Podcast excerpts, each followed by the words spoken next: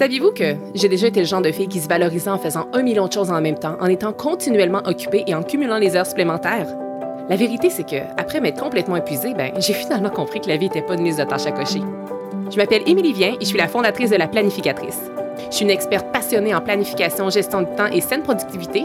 Et mon rôle, c'est d'aider les gens qui ont un horaire ultra chargé à trouver du temps pour ce qui compte vraiment. 168, c'est le nombre d'heures exact qu'on a dans une semaine. Et mon but à travers ce podcast, ben, c'est de vous montrer à les optimiser sans vous épuiser. Alors oui, on va parler de planification, d'organisation et d'efficacité, mais on va aussi aborder des thèmes super importants comme la procrastination, le stress et la fameuse charge mentale. Vous allez voir, vous avez pas mal plus de temps que vous le pensez. Laissez-moi juste vous montrer comment y arriver. Bienvenue sur le podcast 168 heures.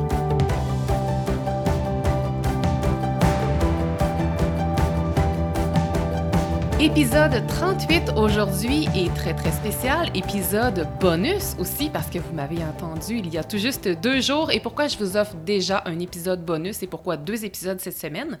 En fait, c'est pour souligner la semaine de l'anniversaire du podcast 168 heures qui va avoir un an déjà le 1er février.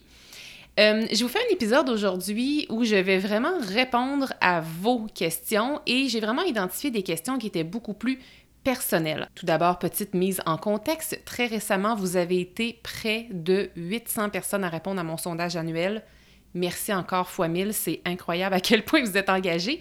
Et euh, parmi les questions, je vous donnais la possibilité de me poser des questions. C'était quoi la question que vous vouliez savoir sur moi, sur mon entreprise ou sur le podcast, dans le but de bâtir justement un épisode spécial pour les un an. Mais j'ai tellement reçu de questions, comme plus de 200 questions, que j'ai dû faire un petit tri. Il y a certaines questions qui sont vraiment plus au niveau euh, professionnel, je dirais au niveau de mon entreprise et du podcast, qui ont été répondues dans l'épisode précédent, soit l'épisode 37. L'épisode d'aujourd'hui va vraiment être dédié à des questions qui sont plus personnelles et qui s'adressent un petit peu plus à Émilie Vien, la personne, et non euh, la planificatrice, si on veut. Et je dois vous avouer d'entrée de jeu que j'ai quand même un grand inconfort à faire cet épisode-là parce que ben, tu sais, en fait, c'est drôle parce que moi, quand j'écoute des podcasts de gens que j'aime beaucoup euh, et qu'ils ont des épisodes un peu QA comme ça, j'aime toujours ça. J'aime ça savoir qu'est-ce qui se passe dans leur vie, j'aime ça savoir comment ils font les choses. Mais là, maintenant que le spotlight est sur moi, maintenant que les projecteurs sont sur moi, j'ai comme un inconfort, puis je me dis, hum, ça va-tu vraiment intéresser les gens? Mais en même temps, vous avez tellement été nombreuses et nombreux à m'écrire des questions personnelles que j'imagine que vous attendez des réponses. Alors voilà, je pile euh, sur mon, mon inconfort et je vais aujourd'hui répondre à 10 questions. Euh, dans le titre, vous l'avez peut-être vu, j'ai appelé cet épisode-là un peu la partie 1 parce que j'ai, dans, dans, les 200 quelques questions, au niveau des questions plus personnelles, j'en ai retenu une quarantaine. Mais comme je veux pas que cet épisode-ci dure deux heures non plus, j'en ai, ai identifié 10 et je vais donc me lancer dès maintenant en répondant à 10 de vos questions. La première, qui est sans doute une de mes questions préférées que j'ai reçues dans toutes les questions que j'ai reçues, là, c'est celle-ci. Avec toutes les connaissances et l'expertise que tu as développées, est-ce que tu penses que tu serais maintenant capable de faire carrière à ton ancien emploi sans t'épuiser? Euh, mise en contexte, jamais vous êtes nouvelle dans mon univers, en fait, j'ai fait un gros épuisement professionnel, moi, dans mon ancien euh, boulot, donc il y a cinq ans, bientôt six ans. Je raconte mon histoire dans les détails dans l'épisode 2 du podcast. Et en fait, euh, la beauté de ce malheur-là, c'est que pour vrai, sans mon épuisement, je suis certaine à 100% que la planificatrice n'existerait pas et que je ne ferais pas ce que je fais présentement comme travail. Donc, ça a été un grand cadeau pour moi. Mais la question est tellement bonne, avec toutes les connaissances que j'ai maintenant et que la façon dont j'applique la gestion du temps, est-ce que je serais capable de retourner dans mon ancien emploi sans m'épuiser? J'ai envie de dire oui, mais j'ai envie de dire oui, mais. En fait, je pense que la solution, finalement, c'est que il aurait fallu que je quitte mon emploi, je crois. Parce que je crois que il y avait une certaine culture d'entreprise dans laquelle je naviguais bien, mais dans laquelle j'étais inconfortable. Mais je n'étais pas capable de nommer cet inconfort-là il y a 5-6 ans. Donc, euh, je ne sais pas si, puis là, je veux dire, on recule dans le temps, je veux dire, la société a évolué ces 5-6 dernières années-là, donc, tu sais, il y y a, aussi ça à tenir en compte, mais, tu sais, je ne sais pas si mes méthodes de travail d'aujourd'hui seraient accepté dans mon ancienne culture euh, d'entreprise. Donc, euh, c'est pour ça que je dis un oui, mais. Mais je pense que malgré ça, malgré le fait que j'ai des connaissances beaucoup plus poussées en gestion de temps, que je planifie mon temps de façon tellement plus intentionnelle et de façon tellement plus consciente, je pense que le plus important, le, plus important, mon plus grand apprentissage là-dedans, c'est pas la gestion de temps, puis la saine productivité, puis la saine planification. Je pense que c'est le travail que j'avais à faire sur moi. Parce que si la Émilie d'aujourd'hui retournait dans son ancien travail d'avant, oui, j'appliquerais mes techniques de gestion de temps, mais je veux dire, moi, j'étais en gestion d'événements. Je veux dire, on a bien beau se raconter toutes les histoires qu'on veut, puis essayer d'appliquer toutes les techniques. C'est un domaine, c'est une industrie qui roule, puis ça va vite, puis il faut suivre. Donc, faudrait que je reste quand même dans un rythme de grande rapidité. Mais moi, je me rends compte avec, la, avec qui je suis aujourd'hui qu'un grand rythme de rapidité comme ça au quotidien, ça ne me convient pas. Ça ne me convient pas dans ma vie. C'est correct, là, des fois, je vis moi-même des lancements, des fois, il y a des affaires que je ne peux pas reporter, puis go, go, go. Ça arrive que j'ai des journées go, go, go. Mais je ne pourrais plus vivre dans un environnement où c'est ce rythme-là à tous les jours. Et je pense que la Émilie d'avant était aussi pas capable de dire non versus la Émilie d'aujourd'hui pourrait dire non à beaucoup plus de choses. Donc, c'est pour ça que je dis que oui, il y a l'apprentissage de la gestion de temps, mais c'est beaucoup le travail que j'ai fait sur moi et surtout la grande connaissance que j'ai fait sur moi ces cinq, six dernières années. J'ai tellement, mais tellement appris à plus me connaître ces cinq dernières années que pendant les 30 premières années de ma vie. Et je pense que ça, au final, c'est ça qui me sert encore plus que la saine gestion du temps et mes techniques de planification. C'est vraiment la connaissance de moi qui ferait que je ne m'épuiserai plus aujourd'hui. Parce que maintenant que je me connais plus, maintenant que j'ai euh, plus confiance en moi aussi, euh, je prendrai des décisions différentes. Alors voilà, c'était une excellente question. Deuxième question. Quelle vision as-tu de toi dans cinq ans et quel serait ton projet que tu considères comme étant le plus fou? Et là, je veux dire, dans cinq ans, je pourrais en parler pendant un épisode complet, qu'est-ce que je me vois faire, qu'est-ce que j'aimerais aller réaliser. Mais si je m'en tiens à vraiment l'idée qui m'est venue en tête quand j'ai lu cette question-là, et vraiment qu'est-ce que mon instinct m'a soufflé à l'oreille quand j'ai lu ça, tu sais, ça serait quoi dans cinq ans que je me vois faire et c'est quoi mon projet le plus fou? L'idée qui m'est venue très, très, très claire, c'est de partir en voyage un an avec ma famille. Donc, on part, mon chum, mon fils, puis on s'en va voyager pendant un an. Fait que c'est vraiment la réponse, euh, la réponse courte à cette grande question. Euh, l'autre question est très liée, vous, avez, vous allez voir. Donc, troisième question qu'on m'a posée, c'est quel est ton plus grand rêve en tant que femme, en tant qu'entrepreneur et en tant que mère? Euh, ça peut paraître un peu complexe de mettre le doigt sur un rêve qui va aller combler la femme, l'entrepreneur et la mère, mais ce rêve-là, je répète un peu la même chose, là, mais c'est de partir encore un an avec ma famille pour voyager. Je le sais que de faire ça, ça va nourrir la femme en moi. Je suis, je suis une, amoureuse de la culture. J'ai étudié en langue plusieurs années. J'ai fait quand même plusieurs voyages. Donc, pour moi, la culture, ça me nourrit énormément. Euh, donc, en tant que femme, je serais vraiment comblée. Puis, c'est juste pour vous donner une idée, euh, moi, dans mes valeurs fondamentales, il y a découverte, découverte et aventure, j'ai mis un peu ensemble parce que pour moi, c'est, les découvertes représentent l'aventure et l'aventure représente les découvertes. Donc, découverte et aventure, c'est une de mes valeurs fondamentales et aussi la liberté. Et comme partir un an, pouf, comme ça, en voyage avec sa famille, je trouve que c'est... Tu sais, moi, je me sens quand même libre au quotidien, mais de réaliser ça, pour moi, c'est un immense sentiment de liberté. Donc, ça me nourrirait énormément en tant que femme. Maintenant, je sais aussi que ça me nourrirait grandement en tant qu'entrepreneur pour deux choses. En fait, moi, dans cette année-là, cette, euh, cette année de voyage-là, je sais que mon chum, lui, va prendre congé. Mon, conjoint, lui, est travailleur, euh, j'allais dire travailleur autonome, mais non, il est vraiment pas travailleur autonome, il est salarié. Donc, il a un travail, puis il travaille pas de la maison, il travaille vraiment du bureau. Alors, c'est vraiment un travail complètement différent de moi. Donc, lui, il prendrait congé pendant un an. Mais moi, c'est sûr que je ne prends pas congé pendant un an. Je vais diminuer la cadence, je vais sans doute faire aucun lancement cette année-là, ou si, je veux dire, vous m'entendez, peut-être que vous êtes en train de dire Ah, tu lanceras pas d'agenda? Ben oui, je vais lancer un agenda, mais c'est quelqu'un d'autre qui va sans doute le lancer pour moi. Ce qui fait que je vais vraiment diminuer la cadence, mais je m'imagine quand même très, très bien continuer de travailler euh, pendant cette année-là, mais à un rythme différent.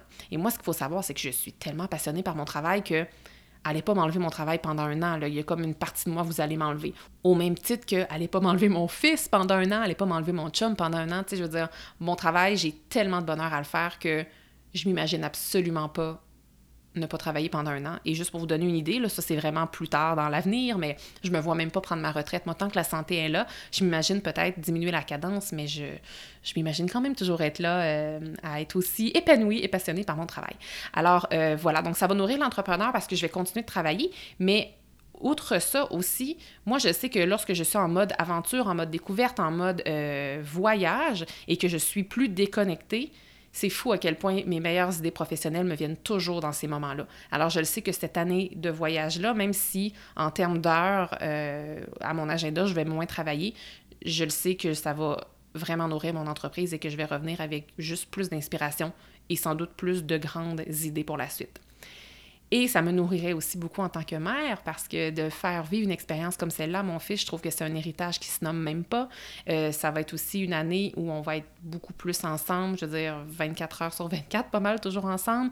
Il va avoir aussi le défi de faire l'école à la maison. Je veux dire, ça sera pas toujours facile et toujours tout rose ce projet-là, mais c'est quand même quelque chose qui va aller nourrir la, la, mère que je suis, ma relation avec mon fils. Puis dans la question, ça le disait pas, mais euh, j'ai envie d'aller dire aussi que ça va aller nourrir la la blonde que je suis avec mon chum, l'amoureuse que je suis, parce que on est tous les deux des grands passionnés de voyage puis de culture, puis à chaque fois qu'on fait des voyages, c'est comme il y a une petite étincelle de plus, là, donc c'est... Euh, voilà, donc j'en parle, puis vous me voyez pas, mais j'ai sans doute les étoiles dans les yeux. Euh, j'ai vraiment à cœur ce projet-là, puis je sais que ça va être un... À ce jour, je dirais, après ça, il y aura sans doute un autre rêve qui viendra après, une fois qu'il sera réalisé, mais à ce jour, c'est mon plus grand rêve qui va vraiment aller me nourrir en tant que femme, en tant qu'entrepreneur et en tant que mère. Et là, il y a une autre question qui est liée, mais je ne vais pas juste répéter la même chose, inquiétez-vous pas. Quatrième question. Quel est ton plus grand rêve, le plus fou? Vous connaissez maintenant la réponse. Mais à cette question-là, il y avait aussi un petit complément qui disait Et comment le visualises-tu et comment le planifies-tu? Excellente question. En fait, étant donné que je le vois quand même dans un horizon de 4-5 ans, ce rêve-là, c'est quand même assez loin. Ce qui fait que, est-ce que j'ai commencé à le planifier non, j'ai pas commencé à le planifier. Est-ce que je pourrais commencer à le planifier? Absolument, sauf que j'ai choisi de ne pas mettre ça dans mes priorités maintenant. Par contre, ça serait une super belle façon de le visualiser concrètement si je le planifiais. Mais moi, ce que je fais, comment je le visualise, puis comment je le garde concret dans mon, quotidien, même si c'est quand même dans un horizon à moyen terme, c'est que mon chum et moi, on s'en parle quand même souvent. Je veux dire, on s'en parle pas tous les jours, mais aux deux semaines, ça revient sur le sujet. Puis des fois, on se dit, ah, comme quand on va partir un an, c'est où est-ce qu'on irait? Puis comme des fois, on fait des petites listes. Puis des fois, on change complètement les destinations qu'on se fixe. Mais c'est juste que ça, ça reste vivant. Puis au début, c'était un peu bizarre, les premières années qu'on a commencé à s'en parler, parce que c'était comme un peu fou. Puis c'était comme, i, comme un jour si on a assez d'argent pour faire ça, ou un jour si on fait ça.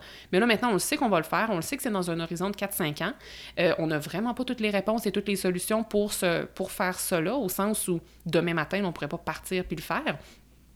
Mais on en parle, puis on sait que c'est concret, on sait que ça va arriver, puis on, parle de vraies solutions. Puis on se dit, ah ben moi, cette, euh, mettons, cette région-là, je pense que ça serait le fun, puis ça serait peut-être plus le fun d'être dans tel type d'hébergement ou quoi que ce soit.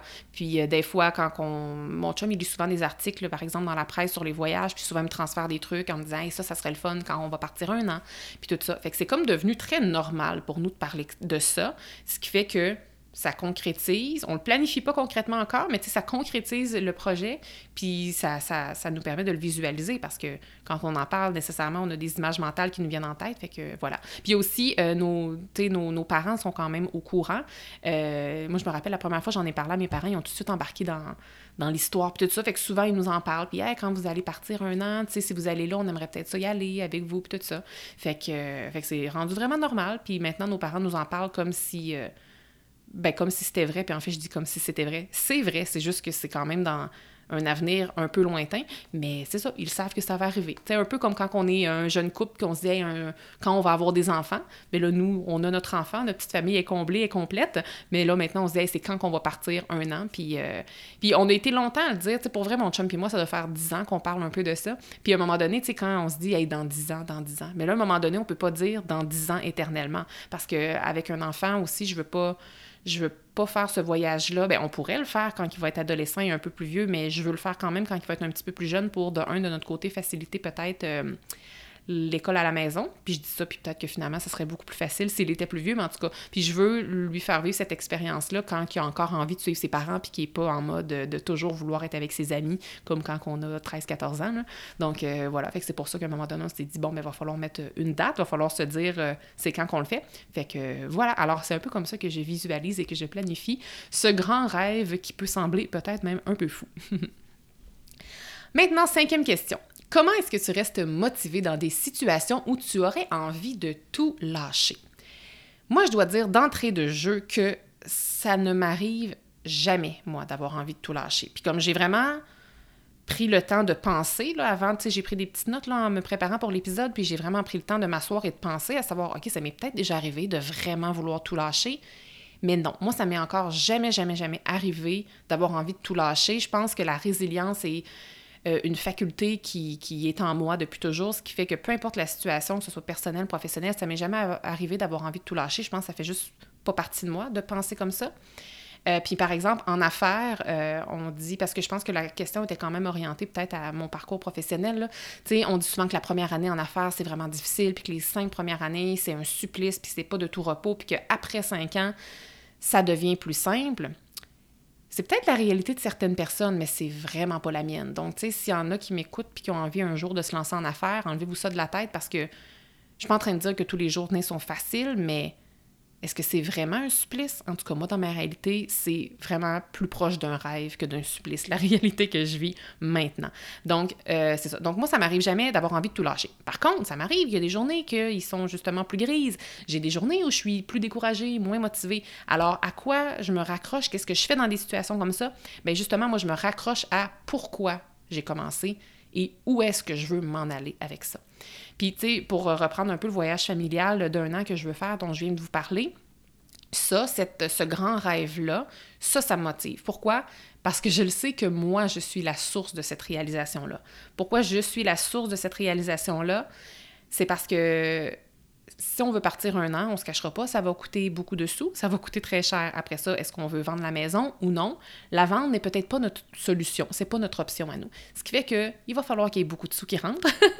et, euh, et, en fait, mon conjoint, lui, c'est très prévisible, ses augmentations de salaire, parce que c'est, je veux dire, il est, à, il est, à, son emploi depuis déjà un bon moment, il a un très bon salaire, mais comme l'échelle salariale, on la connaît, on le sait, il va être où dans cinq ans, ça va être quoi son salaire et tout ça. Ce qui fait que à moins qu'ils veuillent changer d'emploi, ce qui est vraiment pas dans son intention, euh, on peut dire que tout repose sur moi. Puis là, je vous dis ça, puis peut-être que ça pourrait vraiment être perçu comme une immense pression de me mettre ça sur les épaules, mais moi, ça me crée de la motivation. Ça me crée de la motivation à me dépasser, ça me crée de la motivation à optimiser mon entreprise pour aller générer plus de revenus, pour aussi, ultimement, pouvoir me payer davantage euh, et être capable de faire vivre cette magnifique expérience-là à ma famille.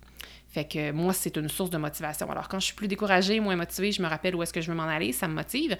Mais je me rappelle aussi vraiment, vraiment beaucoup à pourquoi j'ai commencé. Parce que moi, là, avant de lancer mon entreprise, je rêvais d'être à mon compte, je rêvais d'avoir mon entreprise. En fait, je rêvais de construire quelque chose comme la planificatrice, puis là, maintenant, je l'ai. Puis je me dis que peu importe le rêve qu'on réalise, ça vient avec ses beautés, puis ça vient avec ses défis. Donc, être en affaires, pour moi, c'est plus souvent rose que gris, mais quand il y a des petites journées grises, je me dis, bon, ben garde, ça, fait partie de la game. Je voulais être entrepreneur, je voulais être à mon compte, ça vient avec ce défi-là. Même chose quand on veut être parent. Être parent pour plusieurs, c'est un immense rêve, c'est quelque chose qu'on veut réaliser. Mais hey, c'est pas rose à tous les jours, là, être parent, là. ça vient avec son lot de défis et ça fait partie de la game. Puis même chose, tu sais, là, j'ai beaucoup parlé au niveau professionnel, mais des fois, quand il y a des journaux que je trouve ça un petit peu plus rough avec mon fils, je me rappelle, je me rappelle tout ça. Je me rappelle que je rêvais d'être mère, je me rappelle que je rêvais d'avoir un enfant en santé avec, avec qui j'avais une belle relation, puis je me rattache à ça pour les journées où ça va un petit peu moins bien. Voilà. Sixième question. On me demande, avec tous tes projets actuels et l'expansion de ton entreprise, est-ce que tu es parvenu à maintenir la semaine de quatre jours? Et en parenthèse, on m'a précisé 35 heures par semaine? C'est une excellente question. Et la semaine de quatre jours, d'ailleurs, euh, j'ai un épisode complet sur le podcast euh, que je vous ai partagé euh, l'an dernier. Alors, rendez-vous sur l'épisode 4. Je vais mettre le lien dans les show notes, mais je parle vraiment de tout ce que j'ai appris et de mon expérience de la semaine de quatre jours. Et je déclarais dans cet épisode-là haut et fort que je faisais la semaine de quatre jours et que je le faisais pour euh, à long terme, au sens où je voulais continuer la semaine de quatre jours. Euh, petite précision, parce qu'on m'a précisé 35 heures semaine dans euh, la parenthèse. Pour moi, un 4 jours, c'est pas 35 heures par semaine.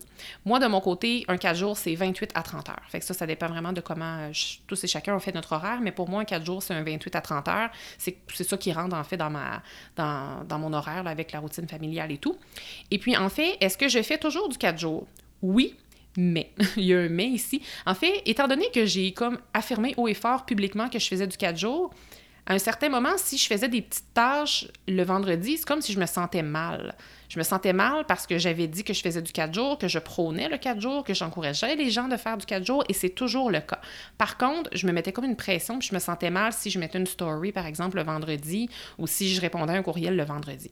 Ce qui fait que je me suis, dans la dernière année, juste enlevé la pression de travailler sur quatre journées. Donc, à la place, moi, qu'est-ce que je fais? Je prends mon 30 heures puis je le répartis comme ça me tente dans la semaine.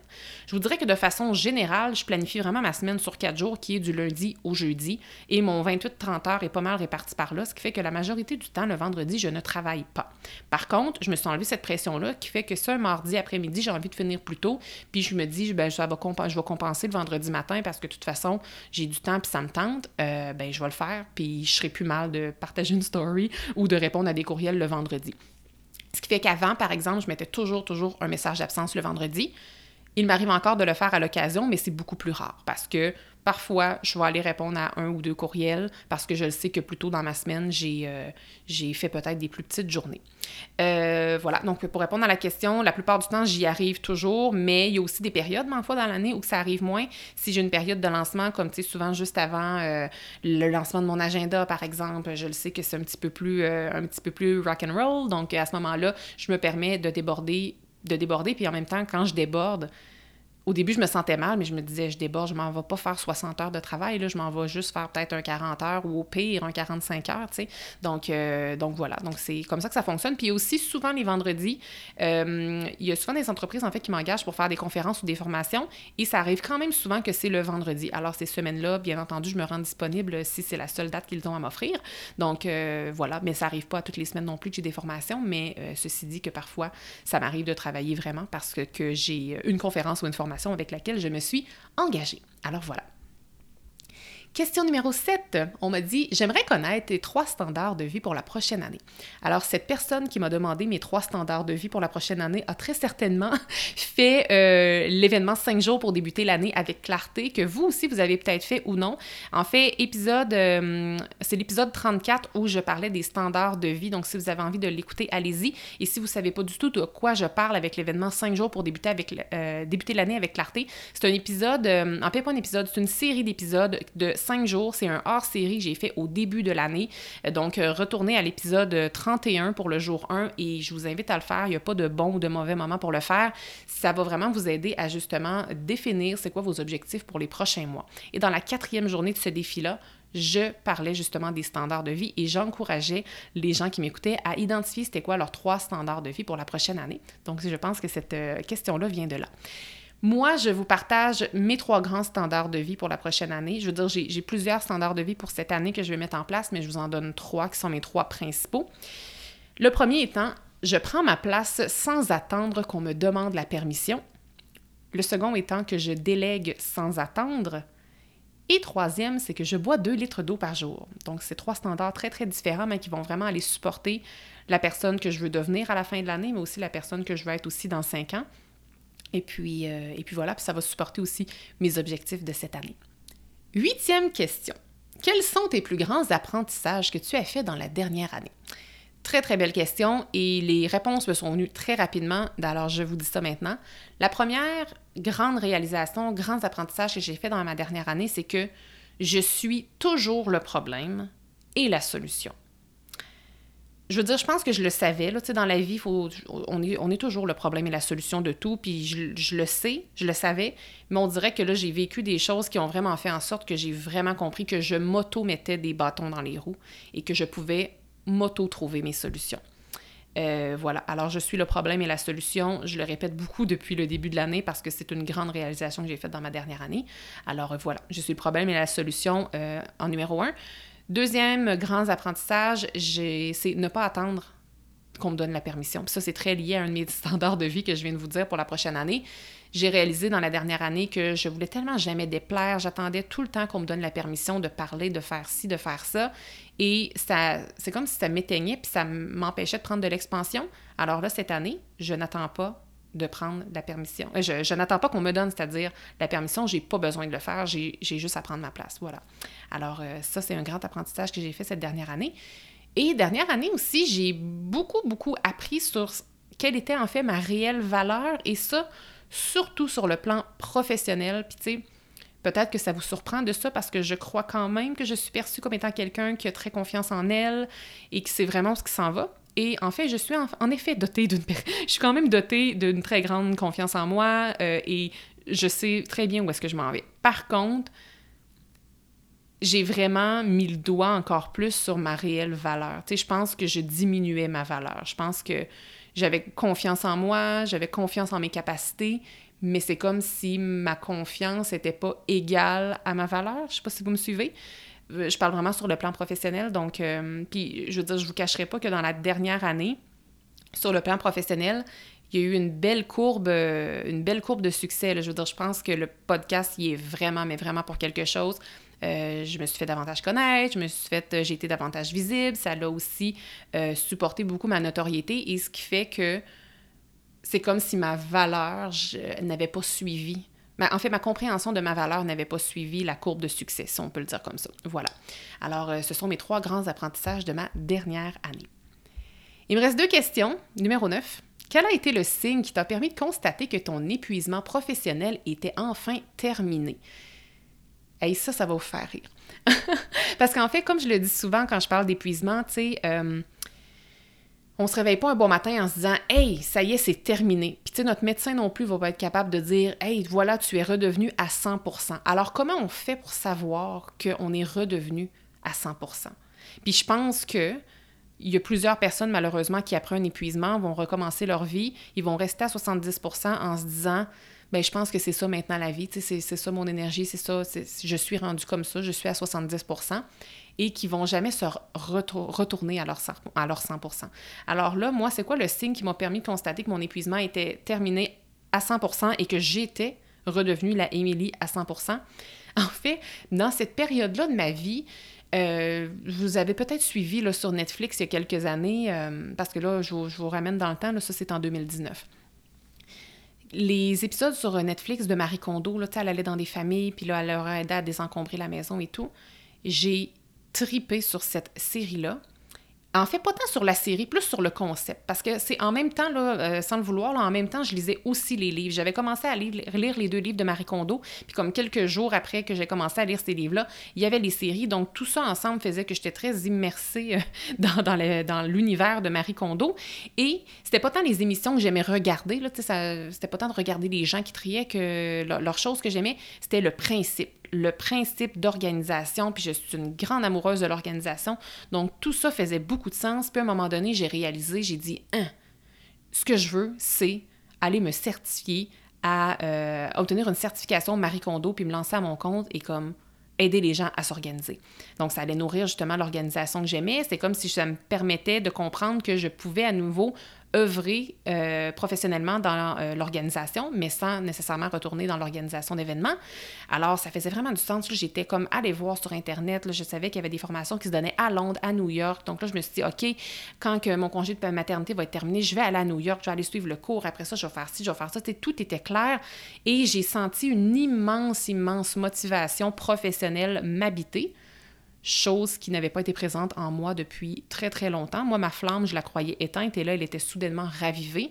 Et euh, c'est pas resté dans ma tête juste 24 euh, heures, c'est resté dans ma tête comme longtemps, ça faisait du sens. C'est comme si je retrouvais la capacité à faire des projets professionnels, à faire des liens et à avoir de la motivation. C'était comme si j'étais à nouveau capable de me voir à long terme dans un poste qui me plaisait au niveau professionnel. Donc, c'est vraiment ça, cet événement-là, cette constatation-là que je voulais me lancer comme consultante Marie Kondo, qui a fait, qui a vraiment été l'événement, qui le signe qui m'a démontré que j'étais remise à 100%. Parce que moi, avant et pendant mon épuisement, moi, longtemps, j'ai pensé que je ne retrouverais plus jamais le goût pour travailler, que cette flamme-là était éteinte, alors que j'étais quand même assez carriériste par le passé. Et puis ça, ça m'a juste confirmé que j'étais complètement remise. Euh, je suis vraiment contente finalement de ne pas être une consultante Marie Kondo. C'est vraiment, mais vraiment pas quelque chose que je voudrais faire finalement. Mais c'est le fun que ça ait été sur mon chemin parce que ça m'a. Mais voilà, ça m'a juste permis euh, de me rendre compte que j'étais remise. Dixième et dernière question. Combien de semaines de vacances prends-tu par année présentement et combien de semaines aimerais-tu prendre dans l'idéal? Donc, je vous dis un peu combien de vacances que je prends, puis après ça, je vais faire un peu de moyenne parce que, ben, parce que vous allez comprendre que c'est pas toujours pareil. Ce qui fait que moi, à l'été, je prends à peu près deux à trois semaines, l'été.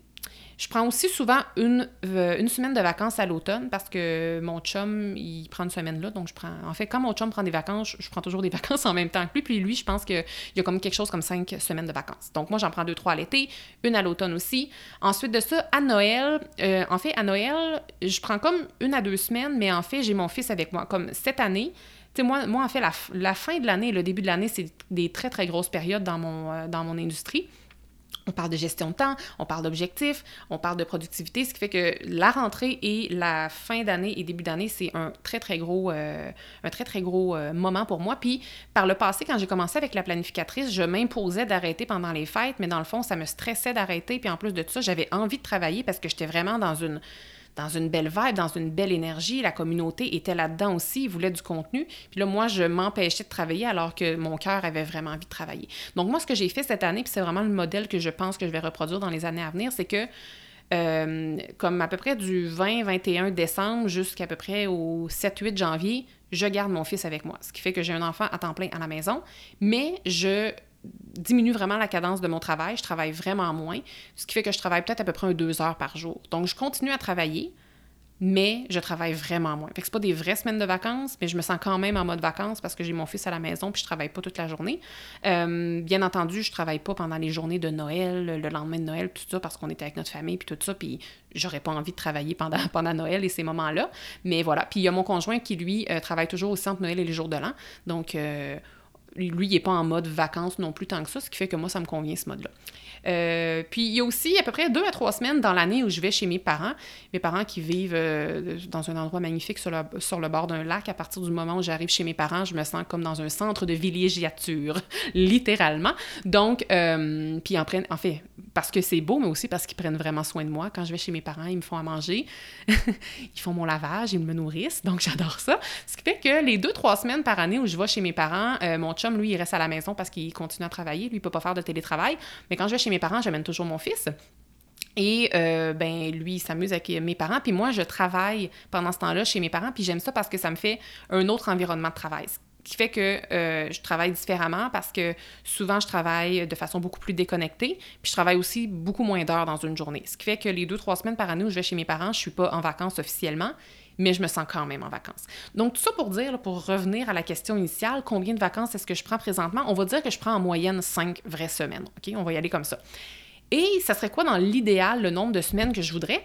En fait, je pense que mon idéal, j'y suis déjà. En fait, moi, je pense que dans l'idéal, ça ressemblerait pas mal à ça. Je suis présentement à cinq semaines, ça me convient vraiment. donc, dans l'idéal, je n'aspire pas à avoir plus de semaines de vacances. Dans l'idéal, ce que je pense, si je vais aller au-delà de ça un petit peu plus loin, dans l'idéal, je voudrais faire plus de voyages. Donc, ce serait mon chum qu'il faudrait qu'il y ait plus de vacances. Mais moi, je m'imagine qu'on fasse plus de voyages, mais que je continue à travailler un petit peu à travers euh, les voyages qu'on fait.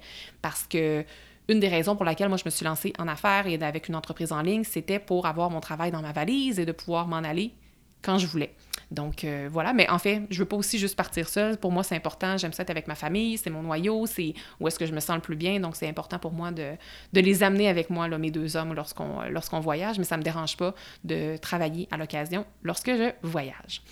Voilà, voilà. Alors, ce sont les 10 questions que j'avais choisies pour euh, vous répondre. Comme je vous disais, j'étais quand même un petit peu inconfortable de faire un épisode vraiment centré sur moi, sur ma vie un peu plus personnelle. J'espère que vous avez aimé ça.